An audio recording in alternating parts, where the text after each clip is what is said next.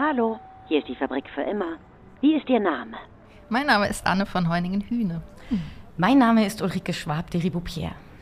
Von welchem Unternehmen kommen Sie? Also wir kommen nicht direkt von einem Unternehmen, sondern von der Alanus Hochschule, wo wir beide Lehrbeauftragte sind. Genau, die Alanus Hochschule aus dem Fachbereich Wirtschaft ähm, hat ein Drittel des Studiums Kunstmodule und die unterrichten oder leiten wir an. Und was führt Sie zu uns? Wir finden beide sehr spannend, ähm, wie man mit Kunst und Kunsterfahrung und dem Handeln ähm, eigentlich neue Prozesse an, anknüpfen kann oder anstiften kann und ähm, wie man die fruchtbar machen kann für andere Bereiche. Also auch auf jeden Fall für Unternehmen und äh, die Wirtschaft. Okay, alles notiert. Die Besucherausweise liegen bereit. Sie können eintreten. Viel Spaß und Sinn. Das wünscht man sich bei uns so. Fabrik für immer. Der Podcast über eine regenerative Wirtschaft in Theorie und Praxis. Hi und herzlich willkommen zur insgesamt 142. Episode der Fabrik für immer, in der es um eine regenerative Wirtschaft in Theorie und Praxis geht. Ich bin euer Host und Hausmeister der Fabrik für immer, wie gewohnt Frank Schlieder hier am Apparat. So, und bevor es gleich losgeht mit der letzten Episode unserer Sommerreihe Kunst und Wirtschaft, ein, zwei kurze Bemerkungen. Nach dieser Episode gehen wir in eine Sommerpause. Ja, es ist tatsächlich die erste Pause seit Gründung der Fabrik für immer vor zwei Jahren. Ähm, vier Wochen machen wir die Schotten dicht, die Fabriktore zu und gehen in Klausur, machen Inventur inhaltliche. Wir entwickeln neue Formate. Wir äh, installieren vielleicht die ein oder anderen neuen Host auch in der Fabrik und wir kommen wieder zurück auf den Kern Unternehmen in der Transformation, Märkte in der Transformation. Wie lässt sich sowas regenerativ gestalten? Das braucht wieder ein bisschen Vorarbeit. Deswegen gönnen wir uns den August, um daran arbeiten zu können. Am Donnerstag, den 1. September, sind wir wieder am Start. So, aber eine kurze Einleitung noch zu dieser Episode. Natürlich Ehre, wem Ehre gebührt. Unsere heutigen Gäste, Anne und Ulrike, beide stellen sich gleich nochmal kurz vor, sind äh, beides äh, Dozenten an der Alanus Hochschule. Wir haben mit der Alanus Hochschule in unserer Reihe Kunst und Wirtschaft gestartet und wir hören mit der Alanus Hochschule in der Reihe Kunst und Wirtschaft auch auf. Und Anne und Ulrike sind selbst beides Künstlerinnen. Ulrike kommt aus dem Schauspiel, aus dem Theater und Anne aus der bildenden Kunst und beide bringen sie den BWL-Studentinnen der Alanus neue Sichtweisen Weisen auch Bereich der künstlerischen Entwicklung bei. Unsere Studenten sind im späteren Berufsleben im Grunde genommen viel kritischer, weil sie viel mehr hinterfragen und jeder Mensch sollte in seinem Leben eigentlich mal ein Schauspielseminar besucht haben, um im Team besser arbeiten zu können. Das sind zwei der Zitate, die ihr gleich noch in äh, dieser Episode hören werdet. Was ihr darüber hinaus noch hören werdet, was ich als Hausmeister nun konkret von der Installation künstlerischer Prozesse habe. Das ist natürlich ein ganz wichtiges Thema. Was habe ich davon eigentlich im Unternehmen, wenn ich eine Anne beispielsweise als bildende Künstlerin mal zu einem Workshop einlade? So, das alles in der letzten Episode der Reihe Kunst und Wirtschaft in der Fabrik für immer. Euch viel Spaß und Sinn. Ich höre auf zu schnacken und los geht's.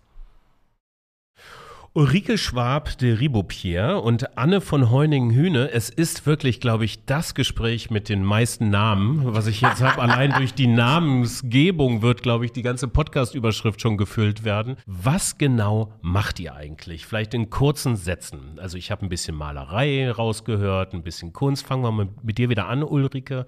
Ähm, stell dich mal einfach mal ganz kurz vor, ganz banal. Ja, ich komme, äh, ich bin Ulrike Schwab, ich komme vom Schauspiel. Äh, ich bin Schauspielerin gelernt studierte Schauspielerin und habe lange als Schauspielerin als solche hier auch am Schauspielhaus in Köln gearbeitet und habe mit 30, jetzt bin ich 50, habe die Seiten gewechselt, habe viel Regie gemacht, habe in der freien Szene Installationen im öffentlichen Raum gemacht und ähm, habe dann angefangen mit der Lehre und habe dort den Anschluss zur Ausbildung wiedergefunden, der Faszination der ersten Stunden als Schauspielschülerin tatsächlich. Das, was mich da fasziniert hat an Lebendigkeit und an ähm, Prozessen, die da stattfinden, habe ich jeden Menschen gewünscht. Damals schon dachte ich, jeder Mensch muss das Grundlagenseminar einer Schauspielschule besuchen und habe dann mit dem Profibereich, also Schauspielbereich aufgehört und bin in die Lehre gegangen, unter anderem an der Alanus Hochschule und bin dort eingeladen worden, im Fachbereich Wirtschaft Regie zu führen, so hieß das damals.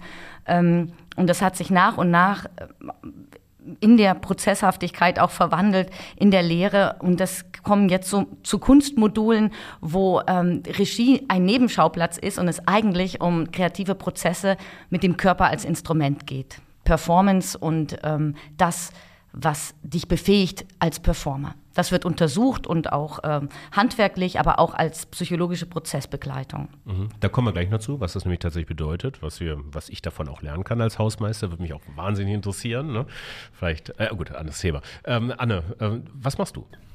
Ähm, also ich komme aus der bildenden Kunst. Ich habe Malerei studiert und auch Lehramt Kunst und mir war relativ früh klar, dass ich gern mit Erwachsenen auf Augenhöhe arbeiten will und ähm, was mache ich konkret im Fachbereich Wirtschaft? Das sind mehrere Module, die ich da anbiete. Es gibt so Grundlagenmodule und ähm, ein schönes, was wir gerade im April wieder zusammen auch unterrichtet haben, das nennt sich Kunstprozesse. Da lernen die Studierenden wirklich, oder wir, wir werfen sie hinein, wir laden sie ein in ähm, Atelierpraxis tatsächlich. Ähm, bei mir ist das dann ähm, Untersuchen von Blatt Papier, was kann das alles machen oder auch tatsächlich sowas, was man sich jetzt so unter Malerei vorstellen würde, ähm, prozesshaftes Malen auf großen ähm, äh, Leinwänden im Grunde, wo auch dann zu, vielleicht eine Handlungsanweisung sein könnte. Jetzt kommt der fünfte Nachbar von rechts und arbeitet eine Viertelstunde mit deinem Blatt weiter. Was passiert denn dann eigentlich? Und ähm, genau, rauskommt eigentlich, dass die Studierenden da sehr intensiv sich auf das künstlerische Arbeiten einlassen, auch erstmal ähm, verstehen, in dem Sinne ganzheitlich eigentlich erfahren, ähm, was das eigentlich ist und was das bedeutet, auch in so einem Kunstprozess zu sein. Und dann reflektieren wir das und schauen, was hat das denn jetzt mit Wirtschaft zu tun. Und es gibt noch andere Module, wo das dann noch weiter getragen wird, dass, dass man im Grunde guckt, was könnte ich für eine kleine Veränderung, eine Intervention nennen wir das dann mit künstlerischen Methoden auch im eigenen Unternehmen machen. Und genau, das sind so ein paar Bereiche, die wir da abdecken also Kunst und Wirtschaft, wie geht das denn zusammen? Also die Menschen verändern sich, die mit uns zu tun gehabt haben, weil wir im Diskurs sind und weil da Erfahrungen gemacht werden, die anders sind. Und ähm, gerade jetzt so ein Modul, wo zum Beispiel schon eine kleine Intervention gemacht wird, das ist natürlich schon so ein ganz konkretes Beispiel, wo es dann auch ähm, fassbar wird. Also wo jetzt auch jemand nochmal beschrieben hat, dass er irgendwie im Team-Meeting eine Intervention gemacht hat mit Farbkarten, mit abstrakten ähm, Farbstimmungen drauf und dass sich das Team-Meeting ähm, dadurch verändert hat. Das heißt, es gibt eben einerseits so diese Ebene, die Menschen gehen anders raus, sind vielleicht selbstbewusster geworden, haben auch Mut, in äh, chaotischen Situationen zu entscheiden, haben geübt zu scheitern und mal zu gucken, wie fühlt sich das an oder wenn ich eine persönliche Grenze übertrete. Ähm, das ist so die eine Ebene und die andere ist eben wirklich dieses ganz Konkrete. Ähm, wie könnte ich denn eben mein Teammeeting anders machen oder ähm, wie kann ich anders wahrnehmen im Unternehmen, wenn ich jetzt in ein neues Unternehmen reinkomme? wie nehme ich eigentlich die Atmosphäre wahr, was, was kann ich eigentlich alles hier bemerken, was, was, wie ist das hier und auf der Grundlage von dieser Wahrnehmung, die wir halt ganz viel üben, ähm, auch vielleicht andere Entscheidungen zu treffen. Welcher konkreten Methodiken bedient man sich da eigentlich, um den Prozess erlernbar zu machen und quasi die Angst vor dem Chaos zu minimieren? So habe ich es zumindest jetzt verstanden, andere Perspektiven einzunehmen. Das ist übrigens, ähm, das ist übrigens etwas, was ich wirklich als roter Faden durch diese Reihe mhm. Kunst und Wirtschaft mitnehme: die Perspektivenverlagerung, empathisches Denken fördern, gerade im Theater, im Schauspiel, ohne Empathie, ohne Perspektiven mhm. oder ich sag mal die Perspektive eines anderen einzunehmen oder einer anderen einzunehmen, wäre das, ähm, wäre Theater als solches, als Schauspiel Beispiel gar nicht möglich, ähm, kam von Stefan Kegi in diesem Fall mhm. vom Rimini-Protokoll. Und das sagen im Grunde genommen eigentlich alle. Perspektivenverlagerung, das Unternehmen auch als Kunstwerk zu begreifen und so weiter und so fort. Ist das schon eine erste Methodik, die man anwendet? Also zum Beispiel die allererste jetzt bei Performance zum Beispiel ist zu definieren, wir haben Zuschauer und wir haben einen Performer und nur durch die absichtsvolle Begegnung entsteht überhaupt ein Raum des Dialoges miteinander. Der muss aber eben absichtsvoll sein und das ist die erste die erste Veränderung, die die Teilnehmenden haben, dass sie äh, eben als Zuschauer nicht zurückgelehnt in der Ecke sitzen, sondern die Absicht haben, einer Sache zu begegnen. Und ähm, das ist ein ganz wichtiger und ein Aha-Moment immer, zu merken, dass sich das, was entsteht in der Begegnung, qualitativ verbessert, wenn ich aktiv dabei bin. Auch wenn ich nichts tue, aber ich, hm. ich bin absichtsvoll in der Begegnung. Und das ist ein Riesenunterschied. Ne? Wenn ich ins Theater gehe und die Zuschauer schlafen, dann wird die Aufführung eine andere sein, als wenn ich gerade mit, mit dieser Aufführung ein politisches oder ein gesellschaftsrelevantes Thema bearbeite, wo alle heiß drauf sind, was passiert denn hier eigentlich? Ja? Da entsteht eine ganz andere Begegnung und eine ganz andere Kommunikation nonverbal die die Qualität bestimmt, letztlich der Handlung auf der Bühne. Ich muss also Bock auf Mitschaffen haben, ja? Unbedingt. So, ja. und das, äh, was ist denn an eurer Erfahrung jetzt in der Pandemie gewesen? Also so Teams- oder Zoom-Konferenz, ich mache meinen Bildschirm schwarz und kann mich mal zurücklehnen, sitze im Homeoffice. Äh, und äh, ist das ist das schwieriger, dann aktiv teilzunehmen in der Gruppe? Oder also bedarf es äh, das analoge, das persönliche Treffen, was das eher fördert? Was sind eure Erfahrungen aus den letzten zweieinhalb Jahren? Also machbar ist das auch online. Also wir haben das auch sehr schnell umgestellt, auch dann, als das dran war. Ähm, was man so im Vergleich, glaube ich, gemerkt hat, ist, dass wirklich diese persönliche Begegnung einfach nochmal was anderes ist. Aber wir haben natürlich die Lehre dann auch umgestellt und also jetzt im bildenden Bereich, wo ich unterwegs war, war das viel so, dass ähm, es so kleine Teams gab, die sich untereinander besprechen können und dass die natürlich ihren Schreibtisch zu Hause oder ihren Raum erstmal vorbereiten als Atelier und auch wirklich da ähm, aus den Vollen schöpfen können, auch mal was rumspritzen können und ähm, den Raum anders machen. Ähm, und das macht natürlich was aus und das hat auch relativ gut funktioniert. Aber wenn ich jetzt wählen könnte, würde ich immer aufs äh, direkte ähm, Begegnen gehen, weil das einfach, ähm, ja, das ist noch eine Qualität, die es einfach auch braucht. Auch ähm, wirklich einschätzen zu können, wie ist jemand drauf, ähm, wie begegnet man sich? Was hat man auch untereinander noch für Gespräche? Man sagt ja auch im Unternehmen oft, die Kaffeeecke ist eigentlich der wichtigste Ort oder das Flurgespräch, weil da so die Dinge ablaufen, die, die man auch braucht, ähm, dass das sozusagen auch einen informellen Charakter hat. Und ähm, das kriegt man im, im Zoom oder wo man auch unterwegs ist, manchmal nicht so gut hin. Mhm. Welche anderen Kunstmethoden bekommt man denn noch hin? Also jetzt haben wir Perspektiven einnehmen, also Lust überhaupt daran haben, teilzunehmen, so und das eben auch zu fördern. Das heißt, da gibt es Methodiken, die das auch eben auch aktiv fördern. Wie machst du das eigentlich, Ulrike? Wie machst du den TeilnehmerInnen Lust teilzunehmen? Hm, niederschwellig. Ne? Das ist ja erstmal mit Angst verbunden, zu einem Schauspielworkshop zu gehen, wenn ich Wirtschaft studiere. Ne? Denke ich, was soll ich da? Und ähm, am Anfang bin ich den Studierenden so begegnet und dachte, ja stimmt, was, was machen wir jetzt, dass es euch gut geht und dass ihr merkt, ihr lernt etwas. Und das fängt niederschwellig an, ähm, wenn ich dir jetzt die Übung erkläre, aber es geht ganz leicht um in der Gruppe prozesshaftes Spielen. Ja? Und wenn ich in der Gruppe spiele, werde ich nicht beobachtet, sondern die ganze Gruppe spielt. Und dann geht es um kleine ähm, es gibt zum Beispiel ein Modul, ähm, das auch das Prozessmodul, was jeden Morgen damit beginnt, dass jeder Studierende eine Minute Performancezeit hat und in dieser einen Minute sein stärkstes Kunsterlebnis zum Beispiel für eine Minute performt. Entweder so, dass er die anderen integriert oder dass er mit den anderen spielt, für die anderen spielt. Und ähm, durch diese Erfahrung, dass der Kollege das für einen macht, ne, das ist sehr wertvoll und ähm, macht Mut, die eigene, die eigene Erfahrung auf der Bühne zu machen. Und mit solchen kleinen Mutsprüngen kann man den Tag dann gut begehen und immer weiter in eine, in eine ähm, zusammen, in, möglichst in ein Zusammenspiel zu kommen. Ich glaube, diese Performance alleine als Monolog auf der Bühne ist dann die letzte große Herausforderung, aber im Team zu arbeiten, in bestimmten Übungen sich auf den Partner verlassen zu lernen und zu merken, wir sind gemeinsam im Dialog immer.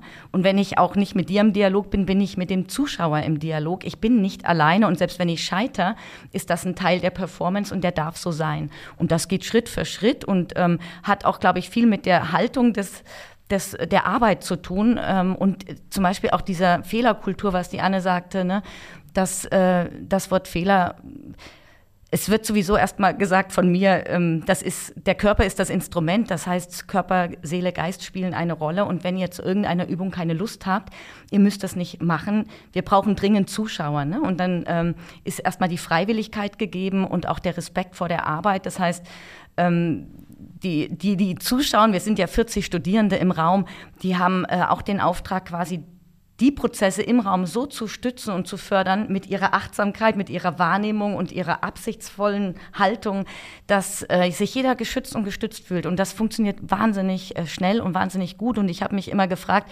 das ist so ein bisschen auch das Klientel der Alanus Hochschule, die kommen auch mit dem mit der Neugier dorthin, ja, und möchten gerne Dinge erfahren und wir haben auch gelernt, wir müssen davor theoretische Einführungen machen, warum wir das machen, dass das äh, mit dem, woher die, überhaupt die Idee kommt und ähm, das, was wir hier eigentlich machen, besprechen wir mit Ihnen auch. Aber da geht es eher auch um Boys und solche Sachen, woher das überhaupt kommt und was wir darunter verstehen. Und je mehr wir erklären, umso schlüssiger wird das und das im Wechsel eröffnet den Studierenden immer mehr Platz dafür. Ne? Also die Erfahrung ist eigentlich, dass sie das, dass das sehr gut funktioniert, ehrlich gesagt auch die Alumnis, ne, die dann zurückkommen, wenn ich welche treffe, die erzählen noch von den Prozessen und berichten, wie, wie wertvoll das für ihr Leben ist, tatsächlich. Also äh, transportiert man das ins Arbeitsleben später oder scheitert man an der Realitätsschranke dann? Ich glaube, dass man es tut, beziehungsweise ich habe es jetzt neulich nochmal gehört. Ich habe mit einem Praxispartner von der Alanus äh, Hochschule gesprochen und habe die ganz konkret gefragt, was ist denn der Unterschied zu anderen BWL-Schmieden? Und da wurde zum Beispiel gesagt, dass die Studierenden viel kritischer sind. Also die gucken sich alles an, die sagen sofort, warum muss das sein? Ist das so richtig? Welche Prozesse sind hier? Könnte man die anders machen? Also sie bringen sich mehr ein. Und ich glaube, das ist eben diese Ebene der Persönlichkeit. Also ich bin, statt das ist, also es ist kein Add-on, so ah, ich kann auch was Künstlerisches hier machen, sondern ich bin anders hier. Und ja, ich denke, die nehmen das mit.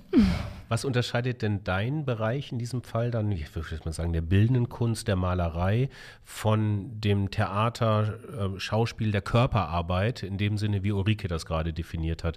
Ähm, wie gehst du davor als Kunstmethodik? Mhm.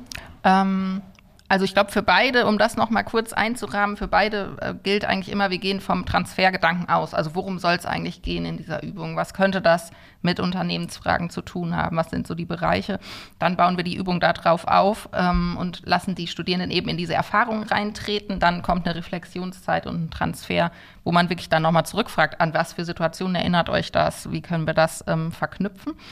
Und ich glaube, ein ganz großer Unterschied zwischen den beiden Medien ähm, ist, dass es in der bildenden Kunst immer etwas gibt, was extern ist. Also ich sitze hier auch wieder mit meinem Stift und meinem irgendwie was, womit ich was gestalte oder man hat ein Blatt Papier und fängt an, das zu formen. Also es ist etwas, was außerhalb von mir stattfindet. Und trotzdem sind die Prozesse sehr intensiv. Also ich komme da, ähm, wenn ich jetzt mein Bild mache und muss da ein Stück abschneiden oder äh, andere interessante Interventionen, die wir so mitbringen, dann tun, dann merke ich ganz stark, oh, ich habe mich mit diesem Ding aber verbunden, obwohl ich das vor, vor einer Stunde noch gar nicht kannte. Und das geht eben sehr schnell und das heißt, ähm, da erlebe ich auch ganz viel dran. Und es ist aber immer, sage ich mal, vielleicht ein Stück weit entlastender, sozusagen etwas Externes vor, vor sich zu haben, mit dem man agieren kann. Und eben bei Ulrike, ähm, aber du kannst es besser erklären, ist das eben, du sagst ja immer, dass der Körper oder der Mensch selbst ist das Instrument. Und bei mir ist es eben immer so, es gibt ein Material, es gibt unterschiedliche Materialien. Ähm, es gibt meinetwegen Stift und Papier, es gibt flüssige Materialien, es gibt feste Dinge, die man zusammensetzen kann. Ähm, und auch das ist nochmal unterschiedlich. Ne? Wenn ich ja zum Beispiel ähm, weiß ich nicht, eine Woche an einem Stein rumhacke, ist das was anderes, als wenn ich, ähm, weiß ich nicht, beim Papier anfange und daraus was forme und das weiter verändere. Ähm, also da gibt es nochmal verschiedene Möglichkeiten, damit umzugehen. Aber es ist eben immer etwas, wo ich ähm, einen Abstand dazu habe. Und wenn ich ergänzen kann, ich finde die Kombination ganz toll, weil äh, das externe Instrument ist das eine, das wir gemeinsam anschauen können, und das andere sind die Prozesse, die in dem Performern oder in den Studierenden vor sich gehen und die müssen, um diese Prozesse ernst zu nehmen, überhaupt einen Transfergedanken zu fassen, diese Prozesse innerlich ernst nehmen. Also hier fühle ich mich wohl, hier fühle ich mich nicht so wohl. Das hat mich gestört, da war ich genervt. Erstmal mit solchen Kleinigkeiten, die man ganz oft als banal erstmal abtut, die wertschätzen und sagen, das ist aber ein Indiz für eine bestimmte Haltung und eine Lösung oder eben Nicht-Lösung. Und ähm, wenn Sie das ernst nehmen, Ihre, Ihre eigene Erfahrungskraft, die Sie haben, wenn Sie Kunst machen, ist es ganz schön, wenn Sie in einem zweiten Schritt mit einem externen Instrument agieren, weil es dann eine sehr authentische ähm, Erfahrung ist, die von innen nach außen geht. Und wir haben auch Kurse, die wir zusammen machen, wo wir uns abwechseln, einmal mit der Körperarbeit, dann wieder mit einer externen Arbeit, um genau diese Verläufe mit Ihnen zu betrachten auf so einer Metaebene des Transfers. Ja, ähm, also ich finde das ja alles wirklich phänomenal wie ihr das macht. Wenn ich jetzt in die Lehre gehe, in die Uni und ich lerne das jetzt alles, nun sitze ich halt in meiner Fabrik, in meinem Hausmeisterbüro, ja, und habe halt irgendwie so einen Staff und da gibt es irgendwie noch ein paar mit, äh, mit, äh, Mitbeschäftigte und ich habe Chefs und wir haben Umsatzdruck und müssen die Abteilung weiterentwickeln, müssen Teambuilding machen, die täglichen Sorgen. Was bringt mir das denn eigentlich?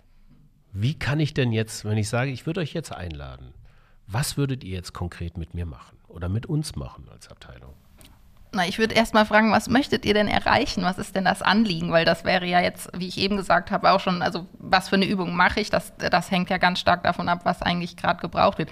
Wenn jetzt, jetzt habe ich gerade Teambuilding gehört, das ist natürlich eine Ebene, die man sehr gut bespielen kann ähm, wo man mal gucken kann, worum könnte es denn gehen? Ist es Vertrauensbildung, ist es Mut, ist es äh, Innovationsfähigkeit? Ja, und dann würde man gucken. Innovation, Hashtag Innovation ja. und alle springen auf. Lass mal über, immer über Innovation reden. Inwieweit fördert diese Herangehensweise oder ein Tag mit euch, eine Woche, wie lange dauert sowas eigentlich, wenn, wenn ihr in die Unternehmen kommen würdet? Was so, so eine Standardzeit? Das Beste sind schon fünf Tage, ne? Prozess. Aber, das, aber ich glaube, der Standard sind zwei Tage, ne? Ein, zwei halbe ein bis Tage. zwei, sowas, ja. ja.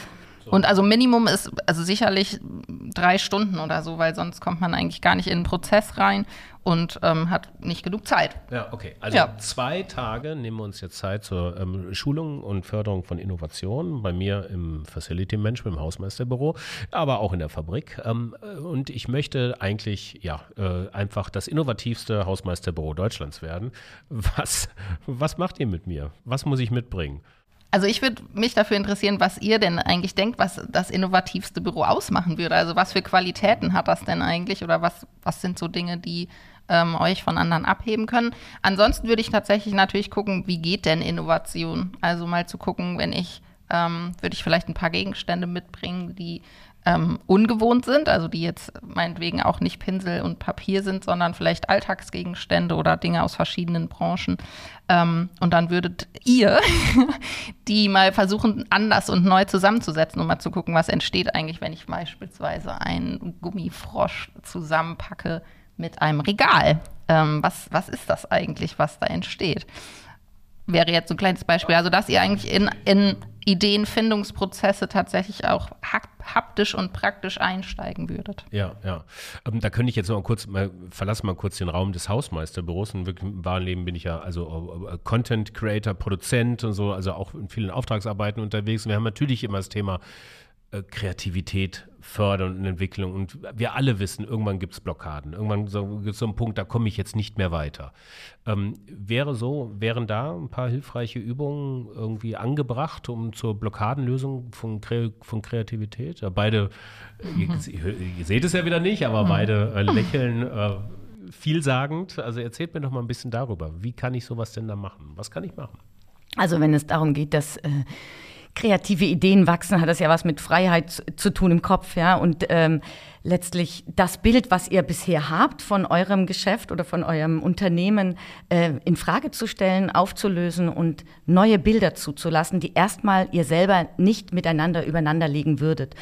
Das ist äh, die Metaebene und jetzt als Performer würde ich mit euch improvisieren, mit dem ganzen Körper im Team, in äh, Geschichten erfinden, ohne Worte, die man miteinander machen kann und quasi den Raum der Normalität zu verlassen und sich selbst anders zu erfahren. Und wenn ich mich in meinen Mustern neu erfahre, komme ich auf neue Gedanken. Das klingt jetzt recht banal, ne? so ganz einfach, und aber es funktioniert wirklich so. Wenn ich ähm, neue Muskulatur bewege, mich anders vorwärts bewege, anders laufe, wenn ich anders denke, dann rede ich anders, dann verkörper ich Dinge anders. Und auf einmal, wenn es um nichts geht, habe ich auch ganz andere Ideen, weil es mich gerade nichts, ich muss es nicht beweisen, es kostet, ne, wenn ich einfach nur brainstormen kann, ohne zu sagen, das muss jetzt auch lösbar und richtig sein, habe ich eine ganz andere Freiheit und einen ganz anderen Spaß, weil das ist das Allerwichtigste in den Kunstprozessen, die Lebensfreude und der Spaß muss dabei sein, die Lust, ja, und die, ähm, das geht nicht auf Druck. Auf jeden Fall nicht die Performance, also die Leute, die keine Lust haben, die müssen sofort Pause machen und zuschauen, weil das macht gar keinen Sinn. Es macht nur Sinn, wenn man lustvoll ist, wenn man absichtsvoll ist und äh, Interesse hat und neugierig ist. Und wie bekommst du Menschen, ja, engaged, also aufgemuntert, wenn sie keinen Bock haben irgendwie? Wie kriegst du ins Tun oder in, die, in diese intrinsische Motivation wieder? Tatsächlich in dem Arbeitsprozess. Ne? Wenn sie im Raum sind, weil sie müssen, stelle ich ihnen zur Verfügung, dass sie raus können, weil es, das ist ein erwachsener, selbstentscheidender, ähm, entschiedener Moment, da zu sein. Und wenn sie einmal da sind, und wir haben auch sehr kritische Studierende, ja, die wirklich teilweise auch eine Woche brauchen, bis der Punkt kommt, wo es funktioniert. Ich habe ein ganz schönes Beispiel vom letzten BR27, wo wir wirklich mit Jugendlichen zu tun hatten, die noch nie mit Kunst in Berührung kamen und die wirklich eher vom Fußball kamen und auch ähm, das, die Notwendigkeit wirklich noch nicht gesehen haben. Ja? Und wir haben am Ende eine interne Performance von dieser ganzen Prozesswoche und in dieser Performance kulminierte quasi die, äh, die Ablehnung der Sache mit der Entdeckung der Sache in einer Performance. Also das war so eine schöne Ernte, wo das zusammenkam und es hat gedauert. Und es war jeden Tag wieder die Option, ihr dürft zuschauen, ihr dürft auch mitmachen. Seid neugierig, bringt euch nicht um die Erfahrung, aber ihr seid nicht verpflichtet, Erfahrung zu machen, ja. Und das, aber diesen Funken Selbstwirksamkeit muss man haben, dass man dann Lust hat zu machen. Wenn man dann keine Lust hat, dann kann ich nichts machen. Ja, so. also ich, wir, wir könnten ja dann irgendwie quasi alle Mitarbeitenden, die jetzt gerade keinen Bock haben, freistellen. Dann kann, hast du jetzt Feierabend, geh nach Hause. Und vermutlich würden gar nicht so viel gehen. Ich, das auch, ist weil meine Erfahrung. So ertappt dann. irgendwie so. Naja, oder meine Erfahrung ist, in dem Moment, wo ich es selbst entscheiden kann, äh, 50 Prozent entscheiden sich dann dafür, weil sie ja jetzt sagen, aber warum soll ich mich ja mal dagegen entscheiden? Die Zeit ist eh gebucht, also es ist ja dafür da und ich muss ja nicht. Ich glaube, diese, ehrlich gesagt, ist das eigentlich ähm, immer der, der Weg dahin, dass die Leute mitmachen, wenn ich sage, ihr müsst nicht mitmachen. Weil die Erwartung ist, ich werde gezwungen und ich habe einfach keine Lust, erklär mir das doch mal. Und ich glaube, dann kann man die Erfahrung nicht machen, dann kann ich mich auch ähm, ohne Ende verrückt erklären, also ne, oder immer wieder weiter erklären, das kommt nicht bei den Teilnehmenden an, wenn ich nicht möchte. Man muss offen dafür sein, das macht keinen Sinn, sonst das ist keine Mathe-Gleichung. Also Offenheit ist quasi ein wichtiger, ja, ein wichtiger Indikator für ähm, gute Prozesse, innovative Prozesse, künstlerische Prozesse, wie auch immer. Ich habe halt, muss halt Bock drauf haben. Das ist jetzt eigentlich keine große Erkenntnis, aber lohnt sich nochmal wieder, äh, wieder aufzulegen. Das ist ne, ein in bisschen wie mit dem Kontext, ne? Leben eigentlich. Ja? Was passiert, wenn ich keinen Bock habe? Also, Ja, ja. ja. Ja, okay, okay. Aber ich würde gerne noch was hinzufügen, weil ich das ähm, äh, auch so wahrnehme. Zum Beispiel an der Alanus Hochschule sind einfach die Menschen, die da hinkommen, haben ja schon eine Entscheidung getroffen, das genau zu studieren. Das heißt, die sind schon eingenordet oder die haben sich eben schon vorentschieden, ähm, sich auf sowas einzulassen. Wenn ich jetzt zu euch ins, ins Team komme und zum Beispiel du der Chef bist und sagst, wir machen das jetzt aber, dann heißt das ja noch lange nicht, dass die Mitarbeitenden auch ähm, Lust dazu haben. Und ich habe die Erfahrung gemacht, dass eben diese ähm, also die Einladung, also wie fasziniert ich selbst auch davon bin, eine Rolle spielen, aber auch so eine Sicherheit zu geben, dass das funktioniert und dass man davon ähm, etwas mitnehmen kann. Und ich würde auch immer die Teilnehmenden ähm, erstmal in den ersten Runden fragen, warum seid ihr eigentlich hier oder was erhofft ihr euch eigentlich und wo habt ihr eine Fantasie, wie das jetzt zusammenkommen kann mit den ähm, Anliegen, die ihr auch selbst habt, nicht nur der Chef meinetwegen. Und ähm, so kann man sich langsam nähern, aber Trotzdem heißt das nicht, dass es immer funktioniert. Also ich habe auch oft in Workshops mit Unternehmen dann eben nicht alle erreicht oder genau bei den Studierenden auch. Ich erreiche vielleicht nicht 100 Prozent, aber vielleicht so 85 und mit denen kann ich dann gut arbeiten. Und bei den anderen dauert es vielleicht ein Stück länger, aber diese Sicherheit in den Prozess reinzugehen und auch das zu reflektieren, eine Struktur zu haben, wie man vorgeht, das hilft auch alles, um ähm, Menschen zu überzeugen oder einzuladen, mitzumachen. Ja, du hast gerade schon auch darüber gesprochen, mit deiner Erfahrung mit der Arbeit in Unternehmen. Ich habe mich jetzt gerade gefragt, zu welchen Problemen, zu welchen Problemlösungen wirst du eigentlich angefragt? Ähm, also viel ist es äh, tatsächlich ähm, wirklich so die Eingangstür Teambuilding, wo verschiedene äh, Themen einfach ähm, oft da sind, wie, wie arbeiten wir eigentlich zusammen, wie können wir das verbessern, ähm, wo stehen wir eigentlich gerade? Das ist auch jetzt gerade für die bildende Kunst, glaube ich, auch ein gutes Thema, einfach weil man Dinge auch visualisieren kann oder miteinander ähm, in die Erfahrung bringen kann. Ich hatte auch neulich wieder, es war auch ein Drei-Stunden-Workshop mit einem großen Unternehmen, äh, mit einem Teil davon. Und ähm, da ging es auch darum, eigentlich die Ressourcen äh, sich klar zu machen, was sind nächste Schritte, die man tun kann. Und wie, wie ist eigentlich die ähm, Relation sozusagen oder welche Bedeutung hat diese kleine Gruppe innerhalb des großen Unternehmens? Und da haben wir ähm, verschiedene Übungen gemacht, erstmal wirklich diesen Status quo zu erheben. Das haben wir mit Hilfe von Farben gemacht, dass die jeder ihre eigene Farbe mischen und sich sozusagen selbst als Farbe darstellen. Auch die nächsten Schritte, so wie, wie wirke ich eigentlich, was sind meine Ressourcen, wie bringe ich die ein? Und dann haben wir ähm, im Dreierteam nonverbal Dinge gestalten lassen, wo es wirklich um die Begegnung auch ging. Und dann haben wir alle zusammen große ähm, Blätter gestalten lassen, wo Freiräume waren, die dann langsam gefüllt wurden. Und da haben die ganz viel miteinander erlebt, sich anders nochmal wahrgenommen, ähm, sich anders eingebracht als sonst. Und Ulrike, du hast es eben so, ähm, glaube ich, das, ich weiß nicht, wie du es genannt hast, ich würde es Probehandeln nennen. Also das kann man eben da so ganz gut machen, dass man einfach sich begegnet und Entscheidungen treffen kann, auch mal scheitern kann, was übermalen kann und merkt, so, ah, es geht doch weiter. Und ja, die, diese Gruppe hat sich danach, ich glaube, anderthalb Stunden ähm, damit befasst, was da eigentlich alles rausgekommen ist. Also da ging es um Räume für Innovation zum Beispiel, die freigehalten werden müssen oder die man, ähm, weil eine Teilnehmerin hat das ganz stark fokussiert. Sie meinte, die Kunst ist frei, wir müssen neue Ideen finden, hier müssen Grenzen übertreten werden. Und dann haben andere gesagt, naja, ähm, wir haben gar nicht vorher drüber gesprochen, dass wir hier Grenzen übertreten. Wie ist das eigentlich? Und also wir haben eigentlich immer von den konkreten Erfahrungen dann Punkte gefunden oder die selbst auch im Gespräch ähm, die sie ganz konkret dann auch be bedenken wollen oder anders machen wollen nach dem Workshop und eine große Sammlung gemacht, was da an ähm, Erkenntnissen rauskam. Das wäre jetzt so ein Beispiel, ähm, ja, wie das im Teambuilding angewendet wird. Und also oft sind es auch so Themen wie Kreativität ähm, steigern. Ähm, wir beide, ähm, Ulrike und ich, machen ja auch im, in der Weiterbildung für Handelsfachwirte, Handelsfachwirtinnen Einheiten. Da geht es eben auch um die Führungspersönlichkeit. Ähm, das sind auch so Themen, die man oft bekommt. jetzt sind Menschen ja nicht alle gleich. Also es gibt ja verschiedene Charaktere. Ich sage mal, Unternehmen gibt es verschiedene Kohorten. Eine Buchhaltung tickt vielleicht anders als Marketing und Design.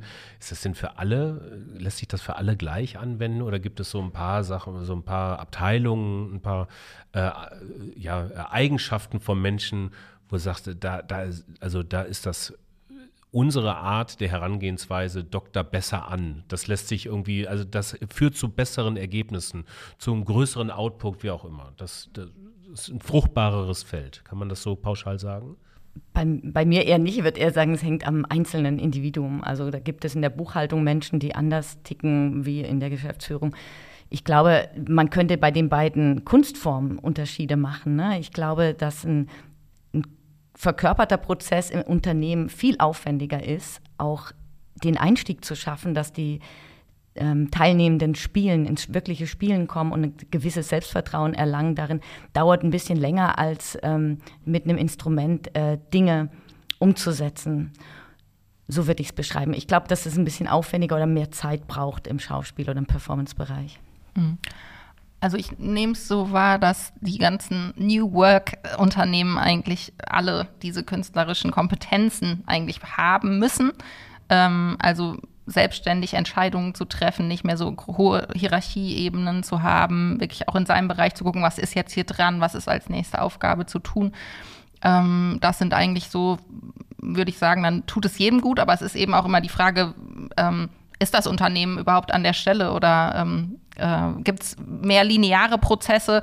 Je linearer und vorgefertigter ein Prozess ist, desto weniger werden wir gebraucht. Aber wo es ähm, anfängt, irgendwie komplex zu werden und wo man ähm, eigentlich dauernd flexible Entscheidungen treffen muss oder eben im Team gut zusammenarbeiten muss, da ähm, würde ich sagen, fängt das sehr stark an, wirklich in die künstlerische Kompetenz reinzukommen. Und eigentlich, ich habe so im, in der Vorbereitung auch gedacht, gäbe es in der Schule schon ein Fach, was Kunst heißt, in dem das alles gefördert wird, bräuchte man uns vielleicht gar nicht mehr, ähm, weil das ist ja ähm, einfach in der Bildungslandschaft noch nicht so richtig gut angekommen, dass das eigentlich Kompetenzen sind, die wir heute unbedingt brauchen in einer globalisierten Welt.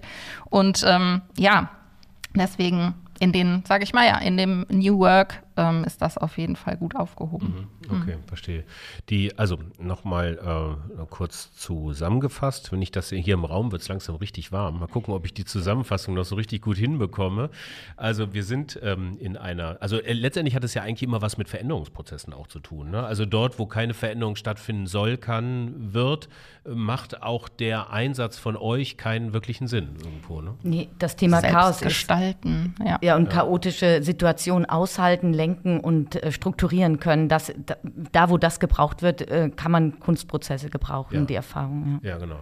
Darauf Bock haben, äh, verschiedene Perspektiven einnehmen, äh, durchaus sich hinterfragen, sich selbst wahrnehmen, die Gruppe wahrnehmen und ähm, einfach auch mal ein paar Dinge zusammenbringen, die man so vorher nicht zusammengebracht hat. Ich sag mal Regal und Frosch.